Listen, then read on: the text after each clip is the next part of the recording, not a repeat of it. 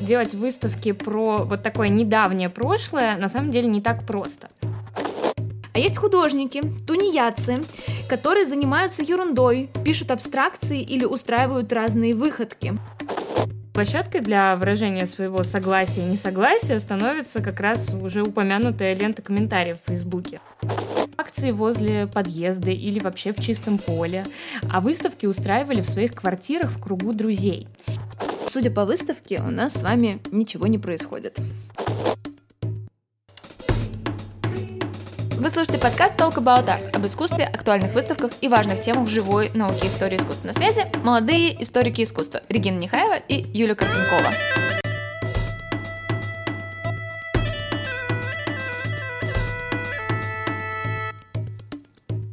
Почти все музеи уже вернулись к привычному режиму работы, а вместе с ним открылись и новые выставки. Вернулась и наша рубрика с разборами текущих выставочных проектов. И сегодня мы поговорим о двух выставках, которые сейчас проходят в Москве и Петербурге. Обе они набрали существенное число неоднозначных откликов. Первый из них, как вы многие уже, наверное, догадались, это выставка «Не навсегда» в Третьяковской галерее, на которой широко представлено искусство брежневской эпохи или эпохи застоя, как ее еще называют. А вот на второй выставке, которая называется «Не Москва» или даже «Не Москва, не за горами», проходящей в Петербургском манеже, уже представлено современное искусство художников из разных регионов России. И как вы помните, выставки бывают разные и имеют разный резонанс.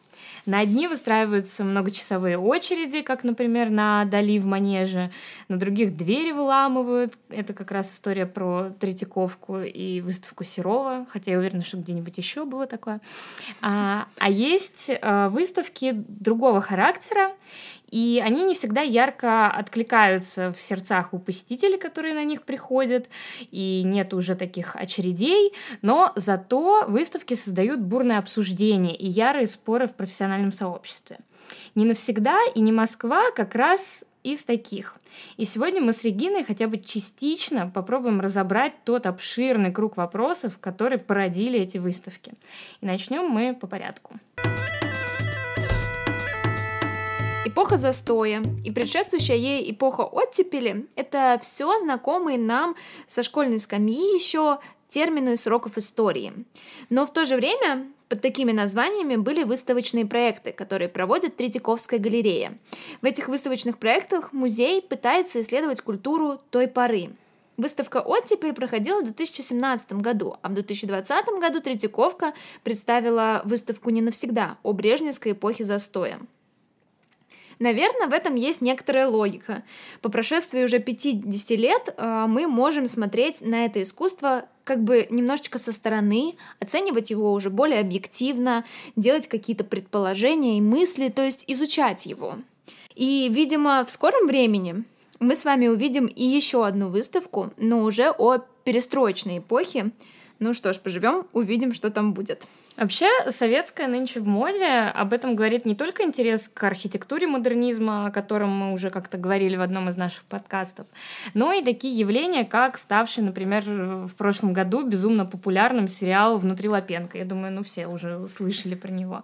Он собой, в принципе, э, воплощает вот эту ностальгию по советскому прошлому, хотя mm-hmm. там и к 90-м годам, конечно, много отсылок.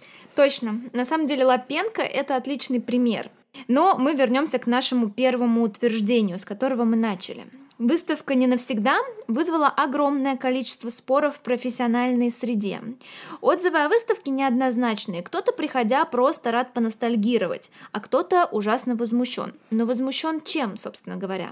Самая главная проблема, которая прослеживается через все посты на Фейсбуке, отзывы критиков и даже простых посетителей связано с тем, что в одном выставочном пространстве кураторы соединили искусство официальное и неофициальное. Они показывают его наравне. Здесь скажу пару слов про то, что когда мы с вами говорим про искусство советское, мы оперируем такими понятиями официальное и неофициальное искусство. Начиная с самого 1917 года советское правительство активно вмешивается в дела искусства, а уже с 30-х годов оно не просто вмешивается, а задает искусству конкретный вектор – Тут можно вспомнить и конкурс на Дворец Советов, и доклад Горького на Первом Всесоюзном съезде советских писателей, в котором он фактически выражает идею социалистического реализма и задает тон всему искусству. Но вообще на тему связи искусства и власти мы, наверное, запишем отдельный подкаст. А пока мы вернемся в 70-е. И вот в контексте 70-х годов вот это различие между официальным и неофициальным искусством означало, что есть искусство и не искусство в глазах представителей власти официальных структур, пропаганды и так далее. То есть есть картины, которые написаны маслом по заказу партии и прочих провластных структур, а есть художники, тунеядцы, которые занимаются ерундой, пишут абстракции или устраивают разные выходки. Такое искусство не признается, клеймится, и они вынуждены сидеть в подполье.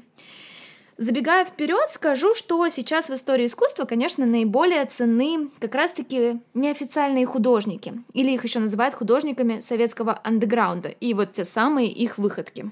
А вообще хочется сказать, что делать выставки про вот такое недавнее прошлое на самом деле не так просто. С одной стороны, это уже было 50 лет назад, а, вроде бы уже прошел значительный период времени, но с другой все еще живы многие свидетели и участники тех событий. Кто-то из них по-прежнему работает, кто-то внимательно следит за тем, как его искусство 70-х, бывшее на тот момент андеграундным, практически приватным таким, а, становится достоянием широкой общественности. Ну, а площадкой для выражения своего согласия и несогласия становится как раз уже упомянутая лента комментариев в Фейсбуке. Там можно посмотреть, э, кто как увидел выставку, что написал, например, э, Анатолий Осмоловский, яркий художник 90-х. А, а в комментариях можно найти ответы самих кураторов выставки, э, художников, которые представлены, например, Юрия Альберта, чьи работы как раз 80-х годов на выставке не навсегда имеются. А, даже при беглом взгляде на те дискуссии, которые ведутся в этих лентах комментариев на Фейсбуке, становится понятно, что однозначного мнения по поводу выставки нет. И даже цикл из пяти дискуссий, которые были подготовлены Третьяковкой а, с потрясающими спикерами, и записаны они были еще на карантине, и каждый из них длится по два часа, то есть, в принципе, это полноценный какой-то огромный курс, исследующий эту эпоху с самых разных сторон, все равно не решает все те противоречия, а, которые были в той эпохе, и также противоречия, которые существуют сейчас, когда мы пытаемся как-то понять свою сегодняшнюю позицию к тому, что было.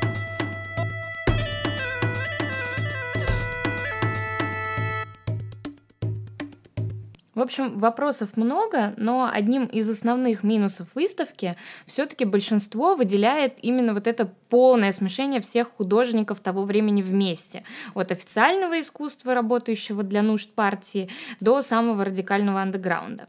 И тут, конечно, хочется согласиться, несмотря на тематическое деление разделов выставки, уже к четвертому залу становится просто сложно от самых разнообразных образов, шумящих в голове. И это это как раз даже не про э, какое-то профессиональное мнение, а мнение просто зрителя, который да, попадает я на выставку. согласна с тобой, есть такое. Но на самом деле и эта выставка, и дебаты, которые проводила Третьяковка, и эта фейсбучная переписка Альберта Гутова и всех остальных художников, она обнажила давно нависший вопрос, который практически стоит перед любым музеем русского искусства сейчас, а тем более перед Третьяковкой, как самым главным, наверное, одним из самых главных музеев русского искусства в нашей стране.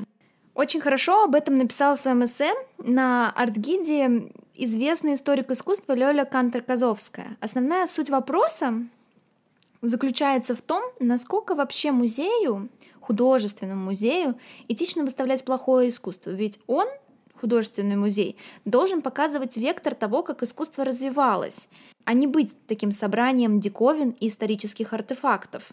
И здесь то есть в этом музее, должно храниться, экспонироваться то, что сыграло важную роль в развитии искусства.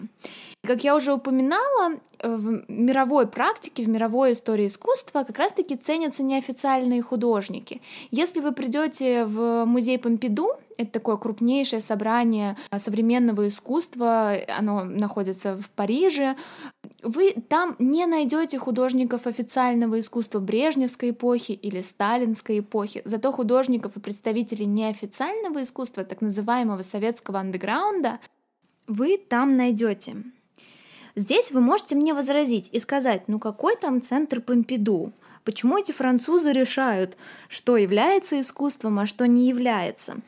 Ведь важно искусство все. Оно повлияло на нашу историю. Мы через искусство узнаем про историю. Вот только дело в том, что если основная ценность этого искусства заключается в его исторической ценности, отражения исторических событий, то получается, что место ему не в художественном музее, а в музее истории. Ну вот здесь у меня сразу вопрос. Ты совсем недавно говорила о том, как сейчас переделываются музеи, например, искусства Возрождения, откуда выносят шедевры и разбавляют их всякими картинами второго, третьего порядка. Да. И просто сейчас ровно обратно. Я ждала от тебя этого этого вопроса, потому что с Юлей мы уже как-то раз эту тему обсуждали. Дело в том, что э, с конца XIX века, а особенно в XX веке, парадигма искусства поменялась. Искусство стало цениться не за то, как оно хорошо сделано, а именно за это оно ценилось в первую очередь в эпоху Возрождения. Мы вспомним, что искусство — это очень дорогой товар, и социальная история искусства это активно показывает, да. Теперь же Искусство ценится за его творческую интенцию, за его творческое выражение, за то, что художник хотел сказать этим искусством. Вот в чем вся разница. Ну, понятно. То есть просто другая эпоха, и уже все немножечко изменилось. Да, ну, наверное, сейчас вы сидите и думаете, ну зачем я вообще включил или включила этот подкаст? Весь этот разговор был лишь за тем, чтобы натолкнуть вас на размышления. Когда придете на выставку не навсегда, да и, в общем, как на любую другую выставку, не принимайте все, что там представлено, за незыблемую истину. Нам порой кажется, что музей — это такой храм искусства. Все то, что в него вносят, сразу становится священной реликвией. Так вот, это выставка хороший пример тому, что это не всегда так. Призываем вас сходить на нее и немножечко поразмышлять. Это как, знаете, в интернете, когда можно найти кучу разных сайтов с информацией, но каким-то вы доверяете, каким-то нет. И вот мы всегда думаем, что в музей мы приходим, и там вот точно все классно Чисто. проверено и так далее, и никаких вопросов не возникает. А оказывается, нет. Что меня лично смутило вообще в самой выставке и в том, что она соединяет всех и вся, так это то, как э, вот эти яркие, огромные картины маслом, расположившиеся в первом и в нескольких последних залах, очень отвлекают внимание от искусства более скромного в плане внешнего вида, но очень интересного и доступного современному зрителю, к сожалению, только вот в такой документации, то есть не в том, как это задумывалось, а в каких каких-то небольших, совсем черно-белых фотографиях и длинных-длинных подписях в этикетках, которые мало кто может вообще собраться с, с духом и прочитать. Это искусство как раз советских художников-концептуалистов, или их еще называют нонконформистами, то есть того самого андеграунда, о котором Регина уже говорила.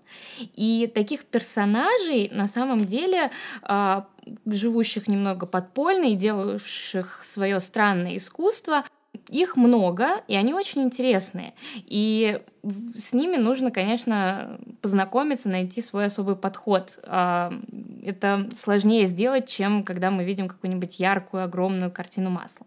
Дело в том, что а, Нонконформисты не писали вот эти вот большие полотна для партийных выставок. Они не, в принципе, работали с привычными какими-то вещами вроде крупной скульптуры или крупной живописи. Они скорее делали, а, например, а, акции возле подъезда или вообще в чистом поле, а выставки устраивали в своих квартирах в кругу друзей. И совсем недавно закончилась выставка «Секретики», посвященная именно этому подпольному искусству. Она проходила в музее «Гараж». И какое-то время даже вот эти выставки в гараже и в Третьяковке работали параллельно друг другу, еще и находились в километре, так сказать, очень близко, и показывали одну и ту же работу Юрия Альберта, которая называется «Помощь по хозяйству». То есть вот настолько вдруг все одновременно вспомнили про советское, что в соседних музеях это показывается. Самые разные аудитории. И, кстати, во время карантина а, медиаторы гаража записали серию подкастов, которые были посвящены работам на этой выставке, и они могут оказаться очень полезными, если вы соберетесь на не навсегда в Третьяковку. Можете так и ввести в поиск секретики гараж подкасты. Я все это веду к тому, что Присмотритесь, когда придете к этим черно-белым фотографиям, прочитайте истории про них, и они вас приятно порадуют. Потому что акции группы Мухомор, Юрия Альберта или группы Гнездо, еще Комара и Меламида, они часто очень ироничные. То есть именно через иронию и через смех эти художники воспринимали порой столь несчастную, печальную реальность э, эпохи застоя. И думаю, о некоторых работах мы обязательно расскажем подробнее в нашем инстаграме. И еще в качестве подготовки к выставке можете посмотреть или пересмотреть уже ставший легендарным фильм «Асса», а, к которому нас и отсылает один из залов на выставке. Фильм как раз про эпоху застоя и про рождение того нового поколения художников и музыкантов, вообще молодежи, времени группы «Аквариум» и песен Виктора Цоя. Именно его песня «Хочу перемен» звучит как в титрах Ассы, так и на выставке в одном из залов, знаменуя начало перестройки и окончание эпохи застоя. А второй проект, о котором мы хотим поговорить сегодня, тоже не менее дискуссионный, если не более. И надо сказать, что сама выставка в Манеже в Петербурге является лишь одним из событий долголетнего проекта «Не Москва», который занимается исследованием современного искусства в регионах и поддержкой региональных проектов. И в этом участвует сразу много крупных структур, например, Пушкинский музей. И деятельность у них на самом деле довольно-таки обширная. Они и кураторскую школу организовали, и выставку в Брюсселе, и вот, наконец, выставку в Петербурге. Выставка в Манеже огромная. Это семь кураторских концепций, то есть фактически выставка — это семь отдельных выставок, так что закладываете больше времени на посещение, а вообще можно разделить посещение на несколько походов. Я бы даже сказала, что это такой закос на форму биеннале, когда mm-hmm. собирается куча-куча всего, и вот ходите, изучайте очень долго. Согласна, да. При входе, кстати, вам дадут буклет с описанием экспонатов и разделов. Не пренебрегайте им, потому что он поможет вам понять, что художники говорят сами о своих работах. На выставке представлено, как я уже сказала, много и довольно интересных работ. Меня, например, сильно впечатлила работа Александра Морозова. Она представляет собой такой парящий дирижабль, составленный из конторских ящиков. Знаете, такие еще в архивах, в библиотеках есть. И в них обычно хранятся там личные дела или какие-то карточки. И эта работа, она сайт-специфик, то есть сделанная специально для манежа, для этого места. И посвящена она биографии Николая Евгеньевича Лансере, петербургского архитектора, который занимался перестройкой здания манежа. Э, в советское время манеж перестроили в автомобильный гараж войск НКВД. Лансере будучи петербургским интеллигентом, происходящим из очень известной художественной семьи, занимался этой перестройкой из шарашки, так называемого особого технического конструкторского бюро, ну или просто НИИ тюремного типа. Фактически он находился в это время в ссылке и в репрессии. И это происходило с 1931 года по 1934. Юль, а что тебя вот впечатлило? Ну, если учесть, что мы успели на выставке провести всего час, а, и я старалась скорее охватить все каким-то общим взглядом, а, выделить конкретную работу я не могу. Все мое внимание унеслось в расследование дальнейших ситуаций, которые были спровоцированы этой выставкой.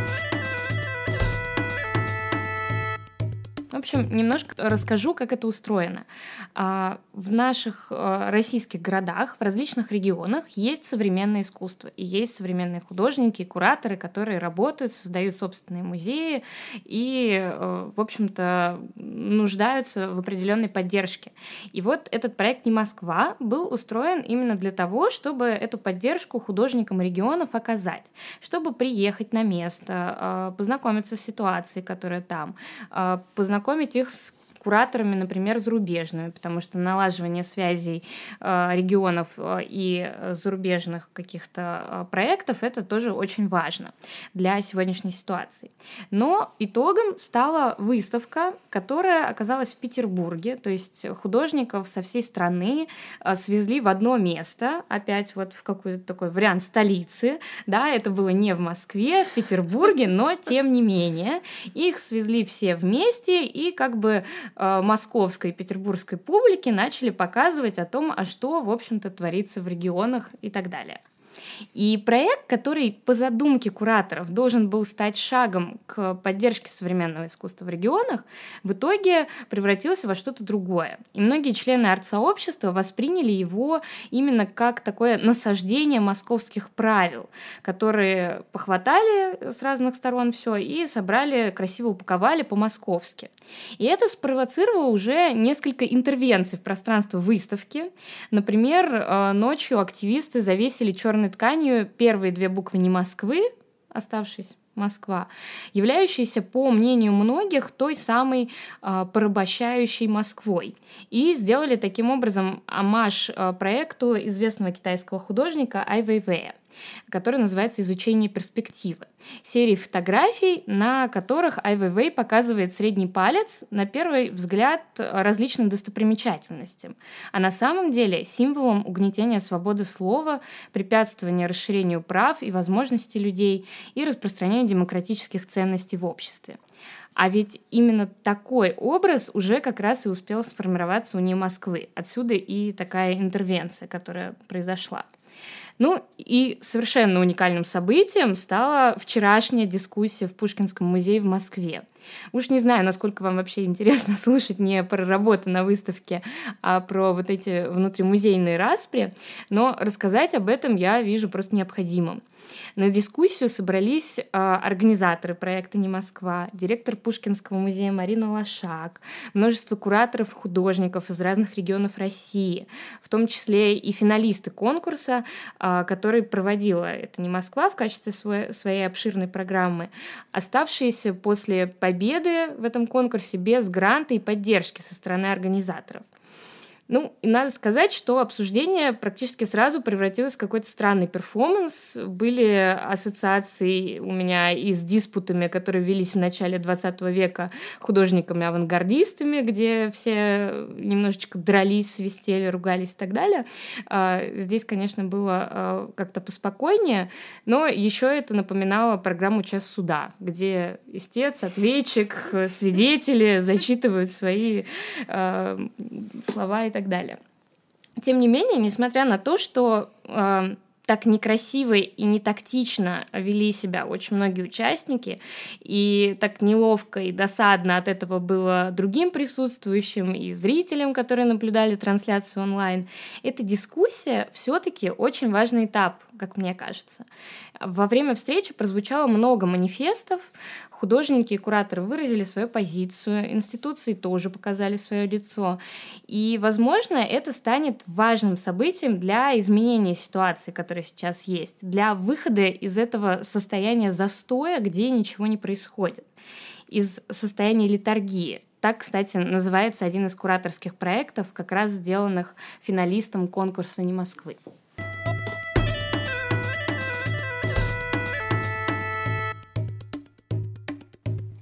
Два выставочных проекта «Не Москва и не навсегда», которые мы сегодня с вами обсудили, имеют некоторые сходства. И если начать их сравнивать, и, кстати, обратите внимание, что даже в названии есть использование отрицания в обоих проектах, да, и так если мы начнем с вами сравнивать не Москву, не навсегда, то вот советская выставка про застой не навсегда, нам покажется какой-то более удручающий. Зеленые стены, официальные картины, ковры, такой вот запах совка и застоя. В противовес этому мы, попадая в петербургский манеж, увидим очень яркие, большие работы современных художников. И визуально, возможно, многим покажется, что не Москва а как-то повеселее.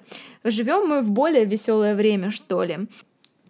Но вчитавшись в работы вот этих современных художников на выставке «Не Москва», вы увидите, что все они ну или многие из них, про застой, про безвременье, про то, что ничего вокруг нас не происходит.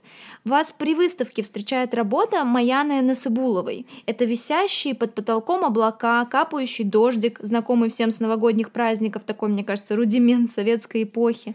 И яркая надпись на растяжке красного цвета, которая будто тоже пришла вот с той самой застойной выставки. Опять ничего не происходит. Кстати, тема совмещения облаков и красного текста — это такой привет Эрику Булатову, художнику из 80-х. Кстати, выставку так и хотели назвать «Опять ничего не происходит», но позже название сменили. Да даже на самом деле, если я произнесу вам несколько названий работ, вы поймете, что я имею в виду. Например, работа «Воображаемый лифт никуда не едет» Дмитрия Жиравова.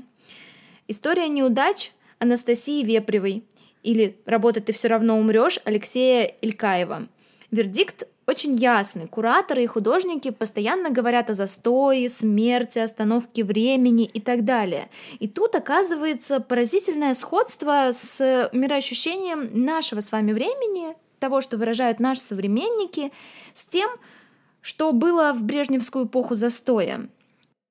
Возможно, это разговор про политику или некий политический комментарий. А возможно, все это про застой в искусстве, про то, что ничего не происходит в том самом искусстве. Как знать?